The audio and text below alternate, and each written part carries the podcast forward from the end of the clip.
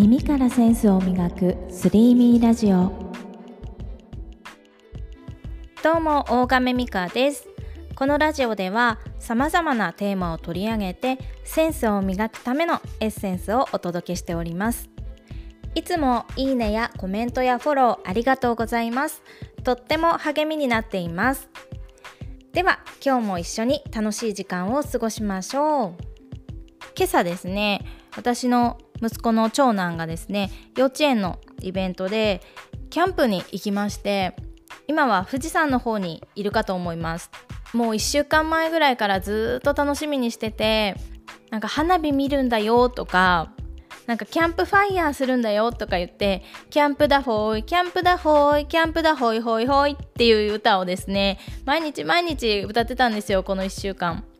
それでいや本当楽しみにしてるんだなと思ってもう今朝もですね集合時間がすごく朝早かったのでで昨日もあのキャンプのためのえー、持ち物ですね、まあ、大きいリュックにたくさん詰めなきゃいけないんですけどもうちょっとね夜遅くまで やっちゃってですね。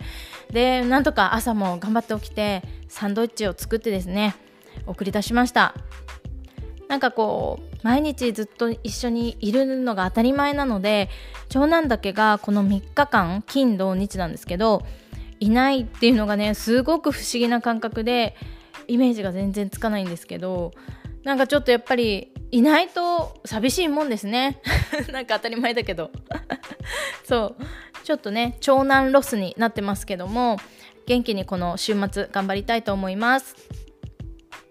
はい。今日は以前コメントをいただいた伊藤博之さんがくださっていたフォント関連のリクエストにお答えしたいなと思っていましてテーマはタイポグラフィー資料は読者ファーストで作るです。まず以前いただいたコメントにはですねこのように書いてありました。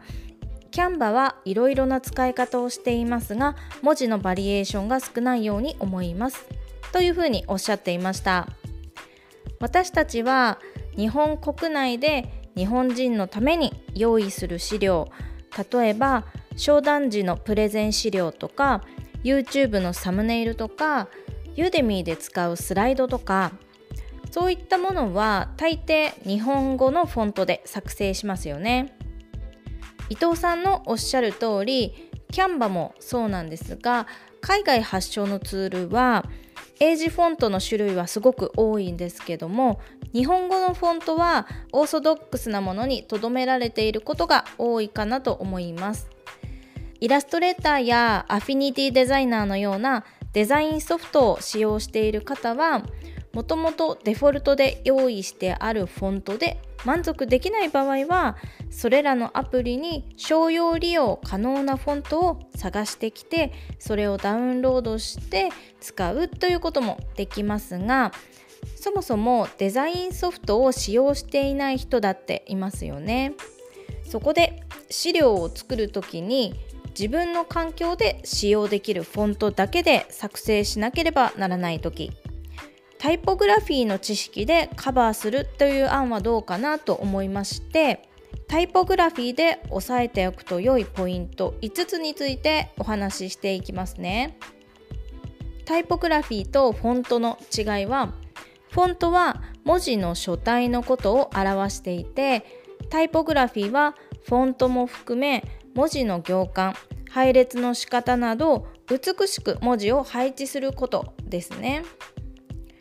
最初に結論なんですが一番大切なのは読み手や視聴者がそれを見ることに労力をかけなくてもいい資料を作ることなんです。でそれがすごく大事なことに気がつく事例を今からお話しします。昔私はある会社の人事部で新卒採用の仕事をしていたんですよね。で一部上場企業のメーカーだったので何千通というエントリーシートが送られてくるんですよ。でそれを数名で手分けして読み込んで面接に呼ぶ学生を決めなければならない採用シーズンは短期決戦なので時間もない何百という数のエントリーシートを読んでいるともう本当に目と脳が疲れてくるんですよね。肩もバキバキになるし。で通過する応募者のエントリーシートにはある共通点があるんですよ。まずこちらは指定していないけれど自らタイトルを作って目立たせるように字を大きくしたり太字にしたり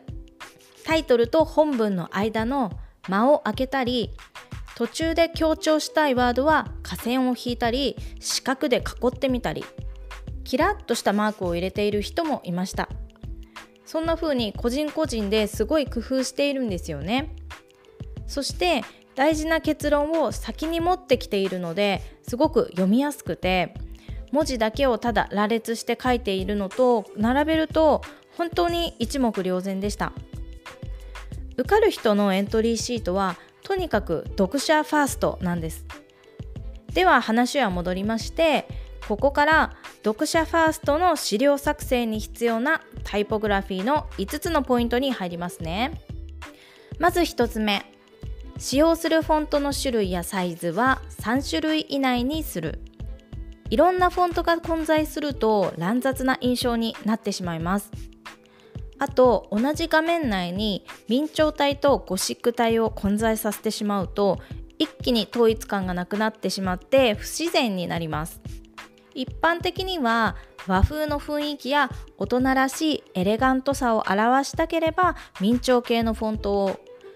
今時っぽいとかスマートさとかカジュアルさっていうのを表したい時にはゴシック体系のフォントが良いとされてますが明朝体とゴシック体自分が伝えたい内容のイメージに合う方を選んで使うのがおすすめです。次に2つ目。行間が読みやすさを左右する鍵。あなたが作る資料のどの部分に文字を入れるかにもよりますがおすすめはわざと行間をすごく狭くしてみたのとすごく広くしてみたのを作ってでその中間っていうのも作ってみます。するとこの資料のこのページにはこのくらいの行間がいいのかなっていうのがなんとなく分かってきます。そして3つ目。それまでの文脈から少し雰囲気を変えてポイントとなる文脈を入れたい時は文字のあるエリアの塗りつぶしつまり背景色を変えてみる。よくポイントとかアイコンがあってその部分の文脈だけ薄い水色とかで塗られていることってありますよね。そうすると読み手もメリハリがあって飽きずに見続けることができます。はい4つ目。フォントに適切な配色をする。色が与える影響について真剣に掘り下げるとなると色彩心理学などを調べたりする必要がありますが非デザイン系の方はインターネットで調べるだけでも十分かなと思います。爽やかにしたいとかドラマチックな印象を与えたいとか目的に応じて使う色が変わってきますのでフォントの色に意味を持たすつもりで選んでみてください。最後に5つ目。少し難易度が上がりますが思い切って余白をしっかり取ることです。余白ってホワイトスペースと呼ばれていてデザインをレベルアップさせる重要な役割をします。シンプルさとか高級感を出したい時など例えば化粧品の広告とかによく見られますけども商品が載っている写真背景の中にポツンとキャッチコピーだけ書いてあってそこにスッと目がいって引き込まれるのって体験したことありませんか？でも自分が何か作る時ってこんなに余白って開けちゃってもいいのかなとか思うかもしれないんですけど大事なポイントにフォーカスをしてもらいたい時などあえて使ってみるのもおすすめです。ここまでいろいろお話ししましたが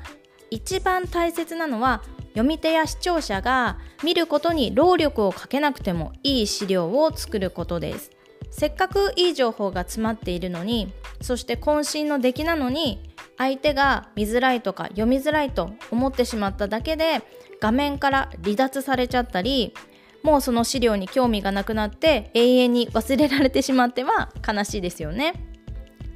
そのために今日お話ししたのはほんの一部ですが意識してみると資料の印象が変わるかなと思います。それでは本日は以上となります。最後まで聞いてくださりありがとうございました。また聞きに来てくれると嬉しいです。Twitter や Instagram もやっておりますので興味のある方はぜひ覗きに来てください。耳からセンスを磨くスリーミーラジオ。大亀美香でした。